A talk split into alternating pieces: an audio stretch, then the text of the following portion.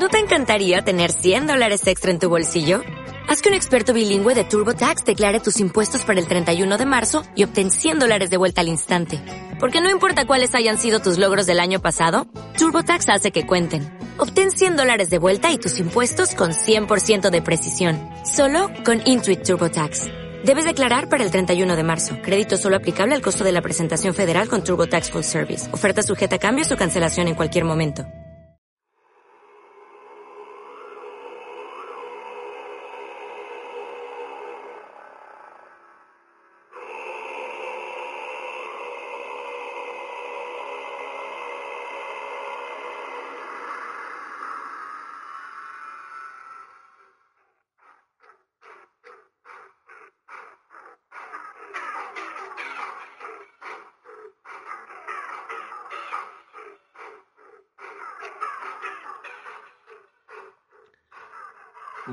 Buenas noches, mi gente hermosa y sexy de Facebook, YouTube, Spotify, iVoox o cualquier otra plataforma de la que me escuches. Yo soy Michael Hernández, les mando un beso bien tronado en su queso y quédense que están escuchando MH Radio.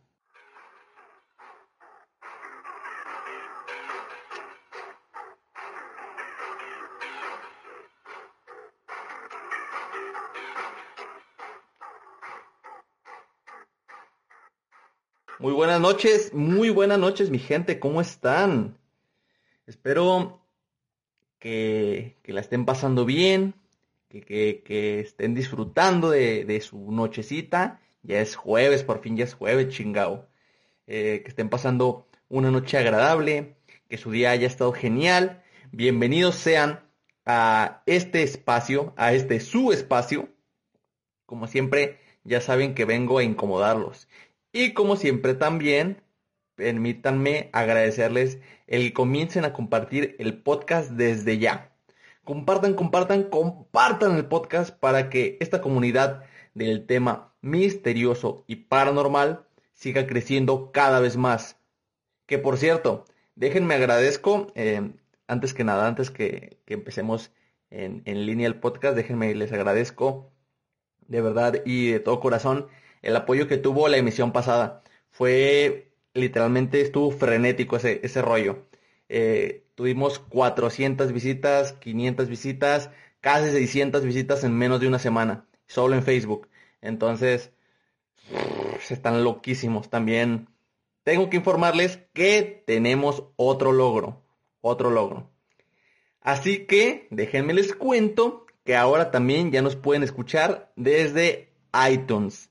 En iTunes ya también nos pueden escuchar para que compartan el podcast, compartanlo aquí en Facebook, compartanlo a sus amigos, la gente que los quiere, la gente que no los quiere.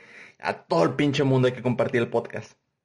Que siga creciendo nuestra comunidad, que siga creciendo la familia de Mike Critters. Y pues seguiré trayendo estas historias tan bonitas, tan bonitas y hermosas. Eh, Alma Vanessa, hola, ¿cómo estás? ¿Cómo estás? Qué gustazo, Alma. Siempre, siempre nos apoyas, Vanesita. Muchas, muchas gracias, mi Vane. Y, a mi prima Amanda también, Amanda, que siempre estás bien puntual, siempre, todos los jueves. Chingao, las amo. Em, entonces, ¿qué les decía? Ah, eso de iTunes, ya también nos pueden escuchar entonces en, iTunes, ¿no? Y ya saben que si, si estos podcasts están, es gracias a ustedes, gracias a que lo comparten, gracias a que les gusta. Y pues, ¿qué más les digo, no? Y también ya la gente que nos apoya en, en iVoox, eh, pues muchas gracias por, por sus aportaciones. Y espero que sigan disfrutando del material extra y los bonus que tengo para ustedes. En fin, ya no me voy a alargar más, ¿no? En segundo lugar, pero no por eso menos importante, déjenme agradecerles por permitirme entrar a sus hogares como cada semana para compartirle estas historias. Historias de crimen, historias de terror, historias para no dormir, historias que sé que les dejarán los pelos de punta. Y esta semana, como todas las semanas, les traigo a ustedes un tema fuerte, un tema aterrador, un tema delicado, aún hoy, después de 20 años del suceso. sigue siendo una herida palpable para toda una nación y en especial para los familiares e involucrados en los hechos. Amárrense a sus asientos porque hoy hablaremos de la masacre de Columbine. Entonces, ¿ya sabían, ya habían escuchado este tema? ¿Conocen algo acerca de la masacre de Columbine? Sí, sí, díganme aquí en, el chat. Ya saben que la gente que está ahorita en, vivo, los demás que me escuchan ya en las plataformas otros días, pues no pueden, pero igual eh, en iBox me pueden poner los comentarios. Ahí saben que los leo en la comunidad. Y por los demás, nada más eh, ahí. Yo siempre estoy, soy omnipresente también. Me dicen si ya sabían, si, si conocían algo sobre el tema. Yo, yo, yo les pongo toda la atención del mundo. Entonces vamos a empezar, ¿no? El 4 de abril del año 1999, Eric Harris y Dylan Klebold perpetraron una de las más horribles masacres que se haya conocido en la historia de los Estados Unidos. Pero antes de llegar ahí, adentrémonos en las mentes de estos dos jóvenes. Eric David Harris nació y se crió en Wichita, Kansas, hijo de Wayne Harris, eh, quien era piloto de la Fuerza Aérea de los Estados Unidos, y desde ahí ya sabemos que algo va a salir mal, porque ya tiene alguien perpetradísimo de la cabeza, ¿no? Y de Catherine Ann Poole, ella nada más era ama de casa, se dedicaba nomás al hogar. Tenía un hermano mayor llamado Kevin, quien para el momento de los hechos estudiaba en la Universidad de Colorado. La familia se mudó a la zona de Littleton, muy cerca de Columbine, en julio de 1993, después de que su padre se retirara del servicio militar. Fue esa época también durante la cual Eric conoció a Dylan. Eric y su familia Vivieron en viviendas alquiladas durante los tres primeros años que vivieron en la zona. En 1996, la familia Harris compró una casa al sur de Columbine. Eric era un chico impulsivo, delgado, con pelo corto, casi siempre cubierto con una gorra. Y como dato curioso, el día de la masacre, Eric no se puso su gorra según cuenta su amigo Brooks Brown en su libro y bueno, de Brooks Brown ya, ya hablaremos más adelantito. Ahorita lo dejamos ahí, ahí pendientito. No se les olvide el nombre. Brooks Brown. Eric gustaba... Eh, ah, no, no, no. A, Eric tenía, sentía mucho odio. Eric sentía mucho odio, el cual expresaba escribiendo en su diario o en su sitio web. O sea, el muchacho tenía una libreta y ahí escribía y ahí es donde era su catarsis, ¿no? Ahí soltaba todo, toda la rabia que tenía y también era dueño de una página web donde también escribía muchas cosas, pero ya hablaremos adelantito de eso, ¿no? En cuanto a Dylan Bennett Klebold, él nació en Lakewood, Colorado, hijo de Thomas Klebold y Susan Jesnoff y hermano menor de Byron, quien al tiempo de los hechos no vivía en la casa familiar. Su padre era un pacifista, eh, pues de esos que están en contra de las guerras, ¿no? Y su madre hasta hoy día afirma que en su hogar estaban en contra de las armas. La familia asistía a la iglesia luterana. Aquí voy a ver un pedote para explicarles porque el pensamiento de Lutero se basa en el concepto, a ver, es el, em, ¿cómo se los explico? Eh, es, un pensamiento que justifica la, fe, ¿no? Niega cualquier teoría católica respecto a los méritos personales que, te puedan salvar, ¿no? Además, o sea, no, no tienes méritos, o sea, la salvación está en Dios. Y también son los que rechazan la existencia de, de los santos, de las vírgenes, y les caga que, que veneren a las imágenes, ¿no? Más o menos por ahí está el, el rollo ese, ¿no? A pesar de esto, en casa, la madre se preocupaba por mantener las tradiciones y los rituales judíos heredados de su padre. O sea, estamos hablando de, del abuelo de, de, de Dylan. Y ya también sabemos que va a haber un pedo porque ya también aquí se metió la religión, ¿no? Entonces, pobre pibe. O sea, él no sabía si era cristiano, si era judío, qué sé yo. O sea, tenía, tenía un pinche bronconón en su cabeza ya, ya el vato, ¿no? Dylan asistió al Normandy Elementary en Littleton, Colorado, por dos años antes de ser transferido a... Es un pedo pronunciar estas pinches escuelas, pero me la voy a rifar. Em, Governor's Ranch Elementary. Ahí se volvió parte de CHIPS, eh, por sus siglas, Challenging High Intellectual Potential Students. No lo voy a volver a repetir, salió la primera y salió chingón. un programa para alumnos con inteligencia superior a la promedio. Su traspaso a Ken Carroll Middle School fue, según describió el propio Dylan, difícil y no se adaptó bien. Dylan era un chico introvertido. A pesar de esto, contaba con un pequeño círculo de buenos amigos. Nate Dickman, Brooks Brown, Sash, Robin, entre otros, ¿no? Entonces, cabe resaltar que tanto Eric como Dylan tenían amigos.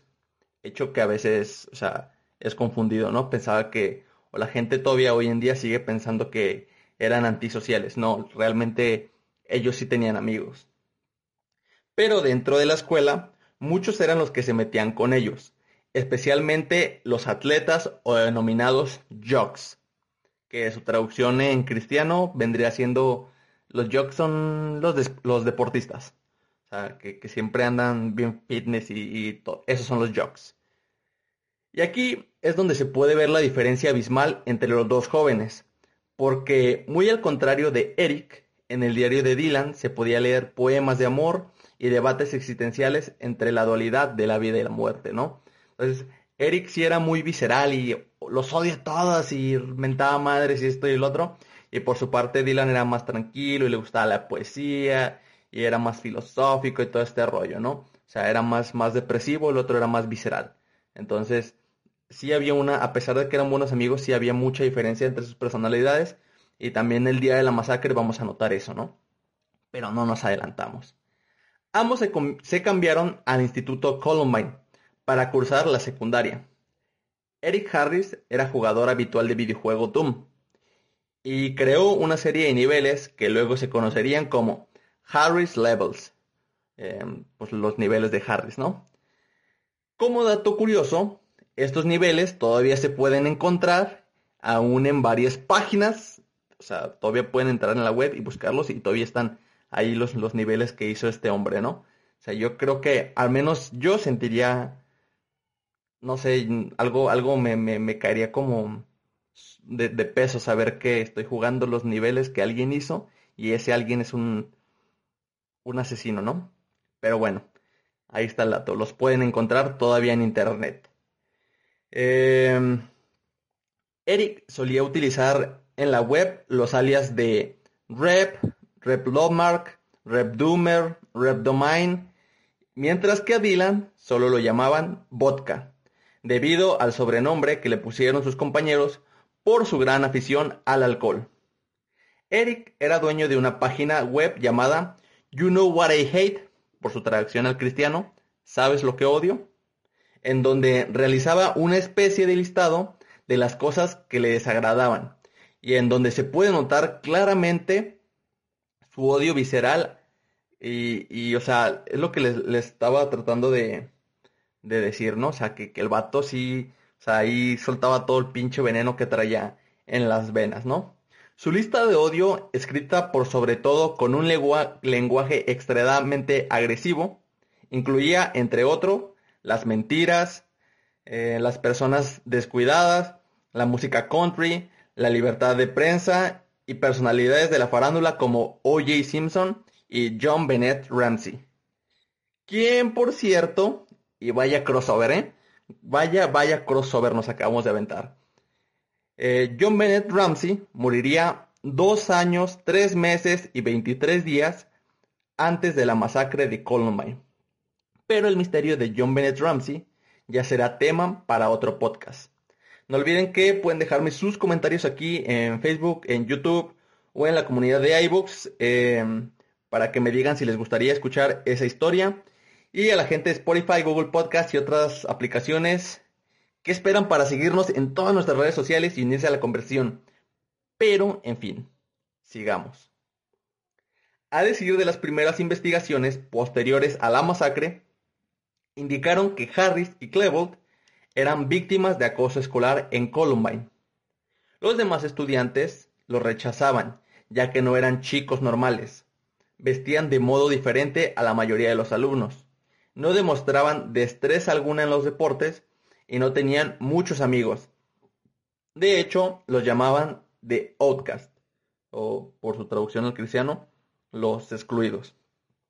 Amigos de ambos fueron testigos de numerosas ocasiones en las que Eric y Dylan fueron víctimas de insultos y empujones. Este acoso y rechazo les generaba rencor y odio. Prueba de ello queda demostrado en el diario de ambos chicos. Eric, en una de las páginas de su diario, escribió, y cito, Odio, estoy lleno de odio y lo amo. Acompañado en múltiples ocasiones de símbolos nazis y dibujos de personajes con armas al estilo Dom. En contraste con el diario de Dylan Klebold, el cual es menos agresivo, se puede notar que sufría de depresión, haciendo mención la mayor parte del tiempo sobre que la vida había sido injusta con él y que no tenía felicidad ni amor. Como dato curioso también, estos diarios aún rondan en algunas páginas y solo es cuestión de, saber buscarle, ¿no? Si, si les interesa leer, pues, obviamente los, los, diarios están en inglés y no van a estar completos, pero todavía hoy en día en muchos foros los, los analizan y debaten sobre, sobre el tema, ¿no? Pero todavía si le buscan bien los pueden encontrar. Por si les interesa, eh, ahí, ahí lo, lo pueden ver, ¿no? La idea de su masacre era bombardear la escuela. Y aquí dejemos esto en pausa. Y abramos un paréntesis para contarles que Existen unas cintas que ellos mismos filmaban, cintas que durante los primeros meses de investigación se mantuvieron completamente en secreto, pero se filtraron al tiempo de ocurrido el hecho, siendo conocidas como The Basement Tapes, donde podemos observar cómo compraban armas y las cosas para crear las bombas. Incluso en algunas cintas podemos ver cómo probaban dichas bombas y hablando ya de estos films que ellos hacían, no está de más el mencionar el más famoso eh, que es un mensaje que Dylan Klebold y, y Eric Harris realizaron. Esto bajo el... A ver, los meto en el contexto, ¿no? Porque me tuve que quemar más de una hora de, de evidencia del FBI para, para las venir a explicar a ustedes, ¿no? Todo el pinche trabajo que me aviento ellos estaban en un club como de... Em, como de video, pues, o sea, ellos, ellos, como, como cuando entran a, un taller de fotografía, pues ellos estaban en uno, pero de video, ¿no? Entonces, a lo que yo pude notar, ellos estaban tratando de hacer como un, un ¿cómo les llaman? Un corto, pues, un, sí, un film corto, pues, una, una, una especie de, así, así le voy a decir, un corto, una película corta, ya saben a lo que me refiero, ¿no? Entonces, obviamente dentro de la cámara, dentro de las cintas, hay muchas tomas sueltas de ellos eh, cotorreando con sus amigos y esto y lo otro, pero más o menos si, si les encuentran, por ahí deben de, encontrarlos en YouTube. Luego si les interesa los buscan, ¿no? Em, pero a lo que iba con esto era que si, si les encuentran un sentido o si le empiezan a dar una continuidad, se ve cómo ellos están haciendo una clase de película, ¿no? Entonces, obviamente se, les ve con pistolas eh, de PVC o de... Eh, incluso hay una escena en la que se le ve que cómo le están metiendo petarditos a, un tubo que pusieron en forma de pistola para hacer unas escenas de, ellos que están disparando supuestamente, ¿no? Entonces, a lo que más o menos entendí, ellos estaban haciendo como... Eh, llegaron a ver la serie de... ¿Cómo se llama? los... No me acuerdo cómo, ya no me acuerdo ni cómo se llama esa serie, pero es una serie acerca de, unas personas que tú contratabas para que fueran a suplir a, otra persona, o para que te hicieran, eh, o para que te suplieran a ti en, algún algo. No me acuerdo cómo se llama la serie. Si alguien aquí en el chat se acuerda, me lo recordará. Eh, pero más o menos, ¿no? Ellos estaban tratando de hacer algo igual. Lo que pasaba era como que había un niño que le hacían bullying, entonces el bullying, eh, digo, el, niño bulleado acudía a ellos y les daba una feria para que ellos fueran a, a saldar cuentas con, con el bully, ¿no? Entonces más o menos esa era la, la, ¿cómo se llama? Sí, sí, sí, la secuencia de, de su film. O sea, ellos eran como asesinos a sueldo, por así decirlo, y iban a, con el niño bulleado y el niño bulleado, ah, es que me están haciendo bullying esto y el otro, este, les voy a pagar, pero háganme paro, y ya ellos iban a asustar al, al bully, ¿no? En este caso no lo iban a asustar porque lo, lo iban a matar, literalmente, en su película, que ellos estaban haciendo. Entonces, em, todas estas cintas, obviamente les digo, tienen eh, mezclado muchísimas cosas entre tomas que no le salieron bien y, de repente se ve que están cotorreando, otros donde están haciendo guiones y entonces todas estas eh, son, son las cintas que ellos empezaron a, a, grabar, ¿no? Entonces hay una que es la más famosa, que es donde se supone que ellos atrapan al bully de, del niño este y es una toma en primera persona, ¿no? Que los graba solamente a ellos, ¿no? Entonces, eh, se ve como ellos se acercan a la cámara, sobre todo Eric Dylan se ve que, que, cotorrea más, que de repente se equivoca y le da más risa, ¿no? Pero si lo ven y ven la cara de, de Eric, o sea, Eric, Eric está súper en serio, o sea, tiene una cara de desquiciado que, madres, yo lo vi y me dio un, me dio una ansia, me dio una ansia. Entonces es lo que les digo, Dylan intenta parecer violento, pero se equivoca varias veces, incluso pues de repente le dan ataques de risa, ¿no? Por su parte, Harris, tal cual lo hacía en su sitio web y cuaderno, expresó inmediatamente y con claridad, de manera textual y gestual, su violencia. Y cito, Mira, no me importa lo que digas, si vuelves a poner un dedo encima de él, voy a asesinarte. Te pondré una escopeta y volaré tu maldita cabeza. ¿Te quedó claro, pequeña mierda sin valor? Eso es lo que eh, Eric le dice a la cámara, ¿no? Entonces, búsquenlo, búsquenlo en, YouTube. Yo los encontré, yo no los encontré en YouTube, yo los vi, no me acuerdo en qué página. Si sí estoy buscando un rato, pero creo que deben de estar en, en YouTube, no debe ser tan, tan difícil encontrarlo, ¿no? Pero bueno, cierro el paréntesis. Volviendo al tema de las bombas, para ello dejaron minutos antes de su explosión dos bombas artesanales hechas con pequeños tanques de propano que Eric había comprado el día anterior, situadas en la cafetería de la escuela. Su plan era disparar a todo aquel que saliese con vida de las explosiones. Pero las bombas nunca llegaron a detonar y los chicos decidieron entrar a la escuela. Eric no solo planificó durante un largo tiempo la masacre, sino que fue él quien se encargó de construir las bombas caseras. A su vez, analizó la escuela donde estudiaban para hacer más efectivo el ataque. Uno de los documentos más interesantes que se ha conocido al respecto es un dibujo de la cafetería de la secundaria con mediciones de tiempo y cantidad de afluencia de público de acuerdo a este factor. O sea, es lo que les decía, pueden encontrar todos estos documentos en la web. Yo no encontré todo junto, tuve que buscar obviamente cada cosa que, que fue encontrando porque el tema solo te va arrojando eh, la, las ramas y ya tú vas checando cada una, ¿no? Pero sí está curioso ver que, o sea, literal está dibujada la cafetería y a un ladito él escribe, eh, porque fue Eric, ¿no? Escribe, a ver, de 11 de la mañana a 1 de la tarde se ve que aproximadamente hay 200 personas. De 2 de la tarde a 4 de la tarde se ve que aproximadamente hay 150 personas. Entonces fue lo que él hizo, ¿no? Tomó tiempos, eh, vio cuánta afluencia había en la cafetería, qué horario, para saber en qué horario podía, era más, eh, iba a aprovecharse más el que explotara las bombas, ¿no? Entonces, esa era su idea. Ellos querían matar a todos con las explosiones. Y ya cuando ellos salieran, si había algunos que pudieran sobrevivir, ellos los, iban a disparar. Esa era su, su idea principal de, de, de, la masacre, ¿no? Hacer que las bombas explotaran y los que salieran vivos, pues ellos les dispararon. Pero hasta ahí. Y ya, para aumentar la tensión, pues pusieron la fecha de su hazaña. Tenían planeado hacerlo el 19 de abril, pero se postergó un día porque Harris insistió en conseguir más municiones. Y estas municiones él las consiguió con un intermediario.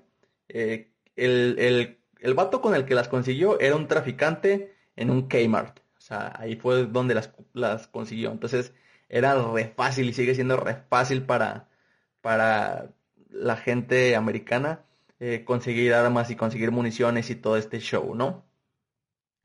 Y por fin, agárrense de sus asientos porque a partir de aquí todo es un frenesí, ya que vamos a ver los hechos a través de los ojos de varios de los sobrevivientes.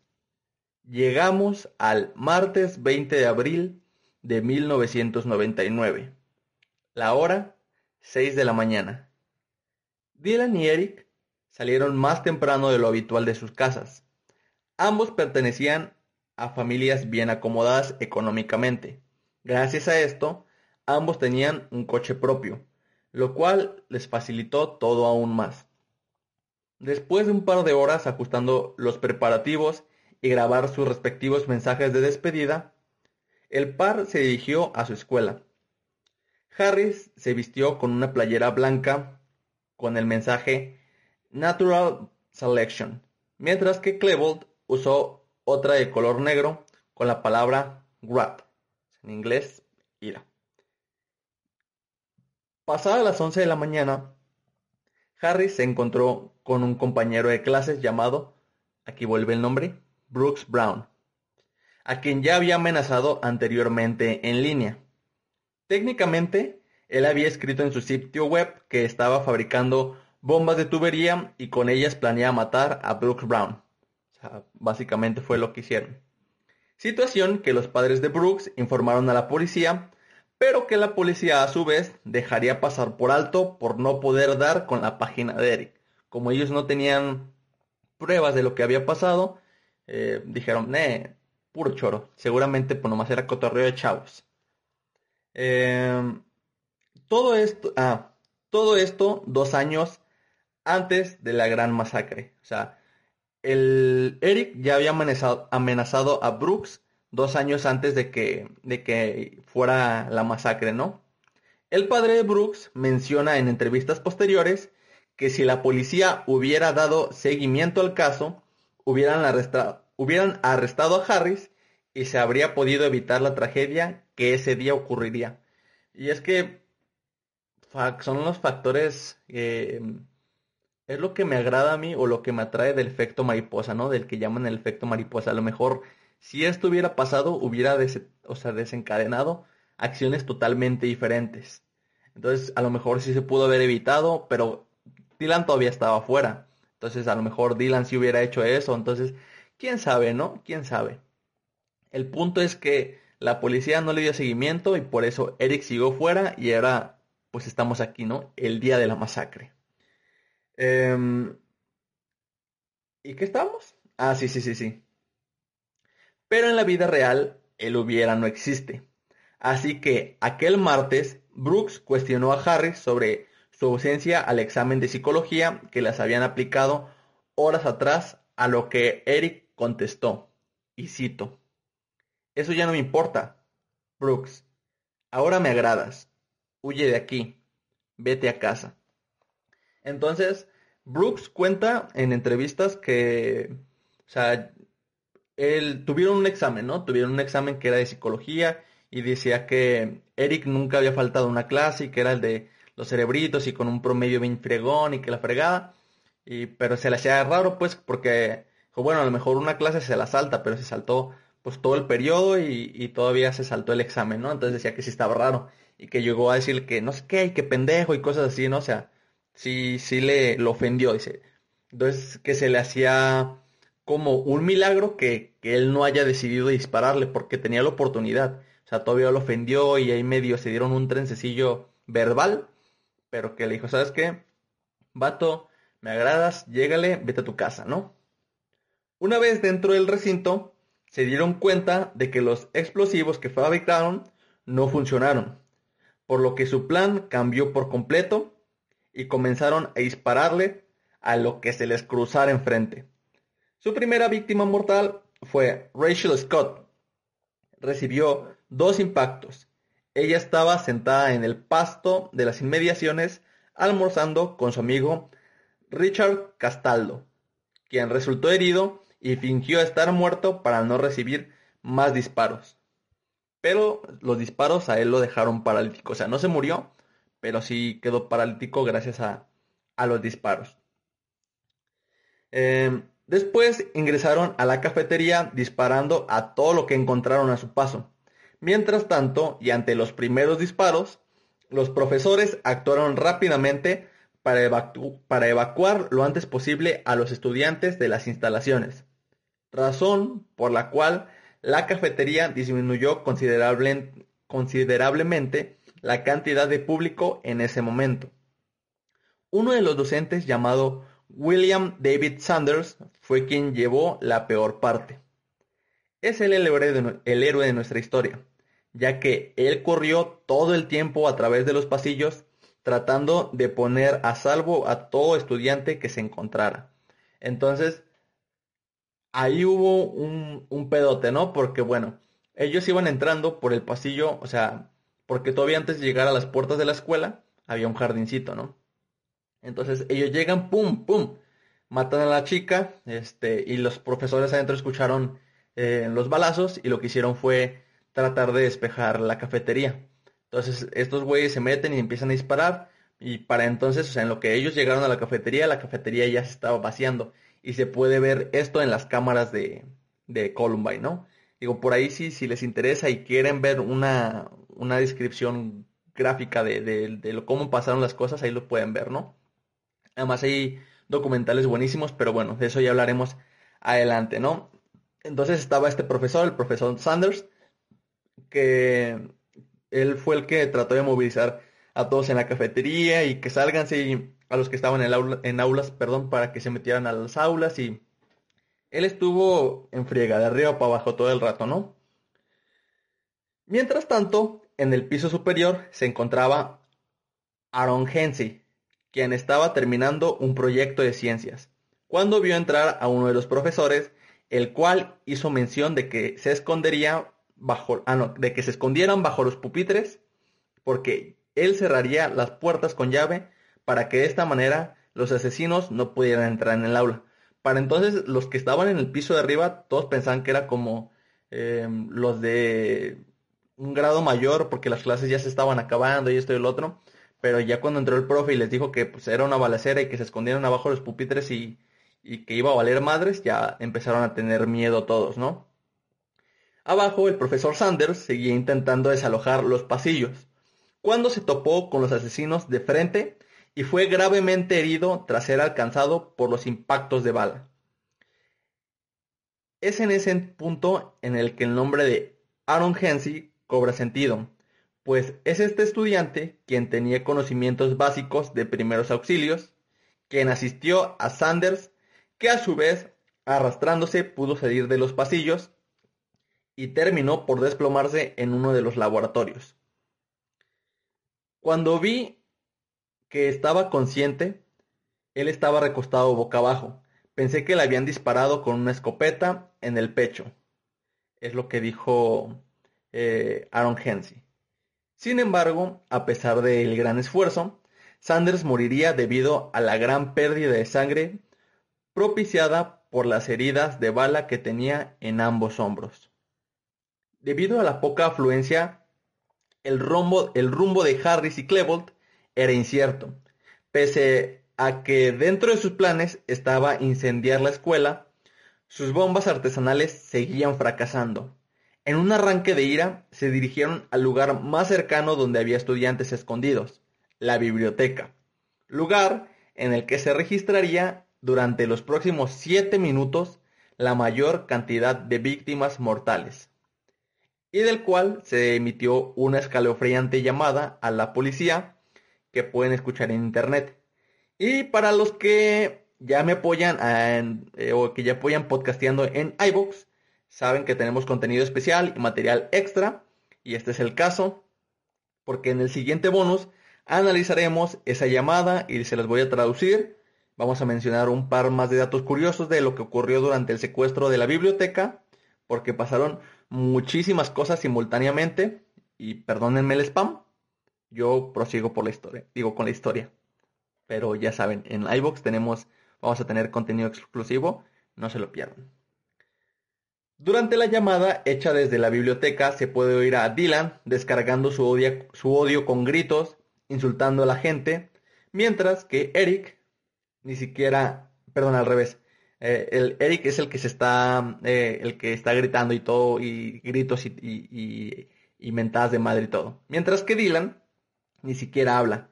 Se puede notar cómo cada uno vivía el momento de una manera diferente. Y es que sí es bien... Eh, sí, sí está fuerte, sí está fuerte en cuanto a... Si uno es empático y se pone en el lugar de, las personas que estaban viviendo el atentado en ese momento, em, yo creo que, o sea, sí es impactante el escuchar eso, pues, porque puedes escuchar a, a Eric gritando que no sé qué, que malditos puercos y que los voy a matar y que paren y cosas así, ¿no? O sea, se escucha muy, muy de fondo, pero pero se escucha, ¿no? Entonces el saber que, o sea, que gente inocente iba morir ese día y que, o sea, escuchar la voz de, los asesinos es como de, fuck, o sea, no sé, es, es, una sensación medio, medio rara, ¿no? Y por lo tanto, y digo, y por el contrario, Dylan no hablaba. O sea, más adelantito vamos a hablar más de las teorías, de las teorías que hay acerca de, de cómo vivieron cada uno, pero por lo pronto así, ¿no? O sea, mientras Eric se la estaba pasando bien chingón y a huevo y hay que matar y, esto y lo otro. Dylan no decía nada, Dylan nomás estaba matando y obedecía a lo que Eric le, decía porque era como de, eh, vodka, ven, eh, vodka, hay que matar unos, vodka, o sea, para todos lados lo estaba mangoneando, ¿no? Entonces, ese era el, gran problema de, digo, la gran diferencia entre uno y otro. Mientras uno sí lo estaba gozando, el otro era como de, ah, fuck, ¿qué está pasando, no? Eh, digo, a fin de cuentas, no creo que lo hayan obligado porque él también estaba matando gente. Pero sí hay mucha diferencia entre, entre uno y otro. Mientras tanto, John Savage, quien estaba oculto tras un escritorio, escuchaba cómo Dylan y Eric iban matando uno a uno a todos sus compañeros, hasta que su momento llegó. Vio un par de botas pararse frente al escritorio y escuchó a Eric decir, ¿Quién se esconde ahí? Identifíquese.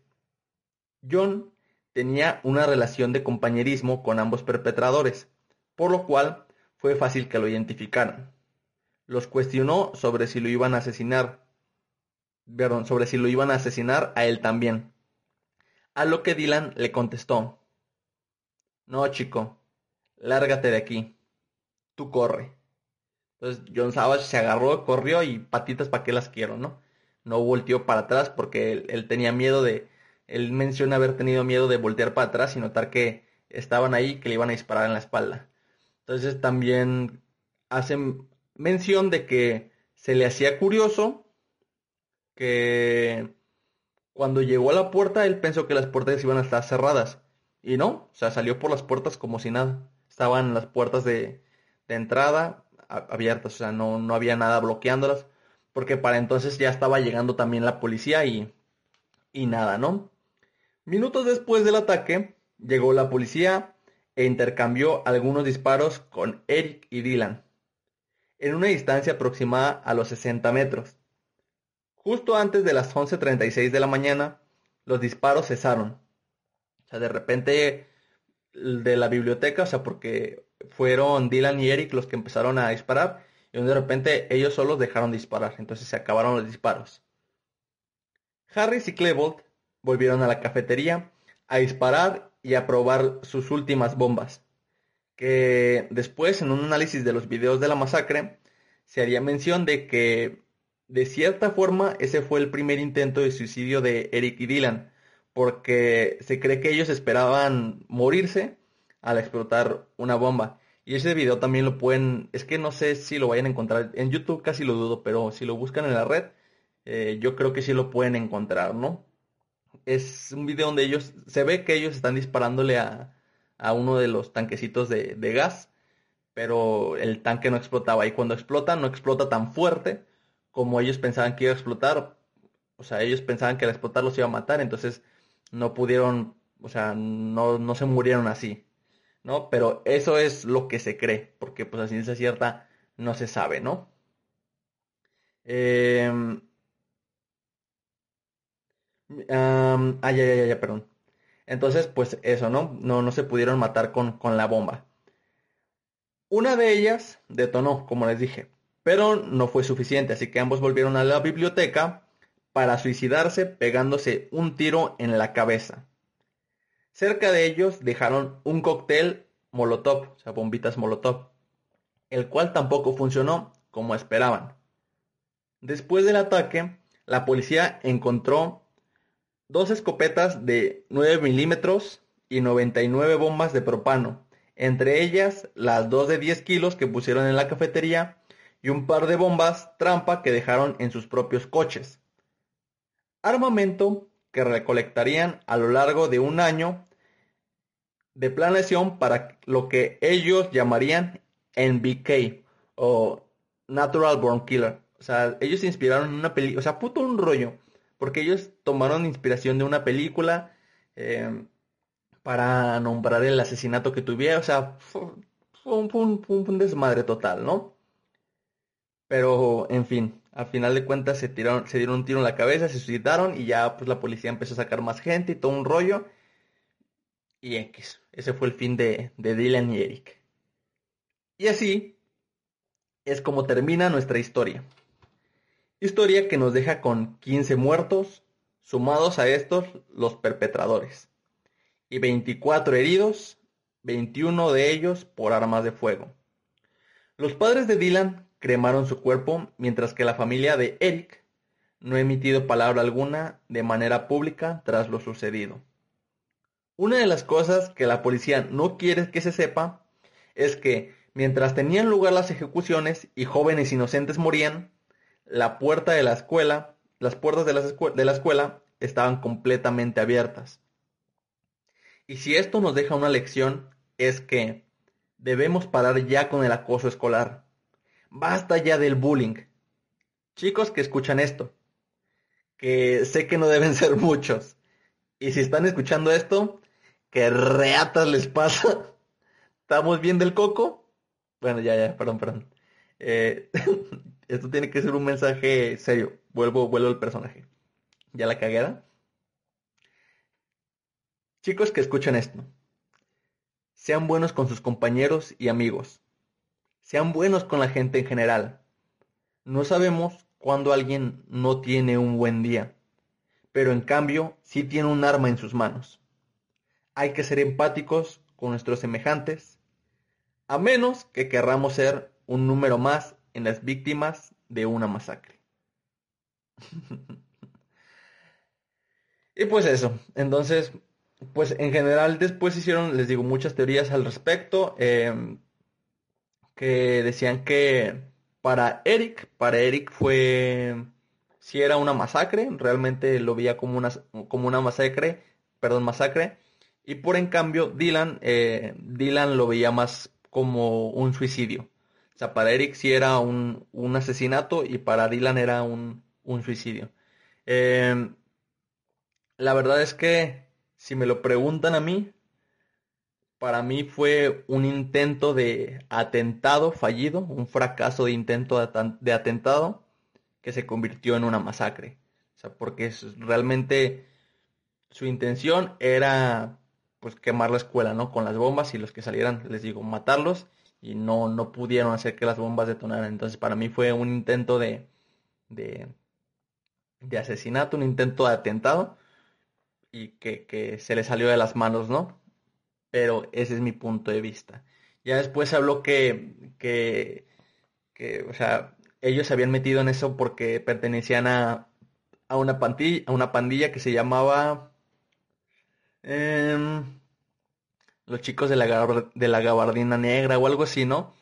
Pero obviamente sí estaban en, inmiscuidos en un grupo así, pero ese grupo ni siquiera era como que eran peligrosos o cualquier cosa, eso fue amarillismo de la prensa y misma gente de, del grupo este, de los de la gabardina, dicen que, o sea, su grupo era así por tener un nombre, pues no, no era algo peligroso. O sea, ellos se, se denominaban un grupo porque eran el grupo al que les gustaban los videojuegos, que eran nerds, que sabían de computación, que les gustaba eh, esta onda de las películas, pero no más. O sea, los únicos que, que hablaban de violencia y de masacres y de y decesos y todo esto, nada más eran pues obviamente Dylan y, y Eric, ¿no? Y así como esas, hay muchas, muchas teorías de las que, que, se habló al respecto, pero pues ya cada quien tendrá, tendrá la suya. ¿Qué piensan ustedes? Si creen que fue una masacre, creen que fue un atentado, creen que, ¿qué es lo que creen? ¿Qué es lo que creen ustedes? Yo se los dejo ahí. Eh, después también la mamá de Dylan eh, fue haciendo unas, unas charlas. Las charlas yo las vi en inglés, no sé si las pueden encontrar traducidas o, o subtituladas, pero estaba dando unas charlas donde ella se disculpa si alguna de las personas que asistió fue familiar o, fue afectada con lo de Cold Mine y habla de los trastornos mentales y de que cuidar a los hijos, ya saben, ¿no? Ese tipo de cosas. Pero, en fin, ya se podría hablar de mil conspiraciones y todas esas cosas, pero no, no nos alargamos más, ¿no? Mi gente hermosa, no se olviden de seguirme en todas mis redes sociales, en Facebook, Spotify, Google Podcast, iBooks y ahora en iTunes como MH Radio o como Podcasteando, en Instagram como Jonathan Hernández, en YouTube como Michael H. Time y lo más importante, nunca se olviden de ser felices. Ya saben que tenemos una cita el próximo jueves para la transmisión en vivo a las 9 de la noche. O la retransmisión el viernes por YouTube, iBox y Spotify, Google Podcast, etcétera, etcétera, etcétera. Compartan, compartan, compartan mucho el podcast para que la comunidad siga creciendo. Yo soy Michael Hernández, la voz del otro lado de la bocina. Que Satán me los maldiga.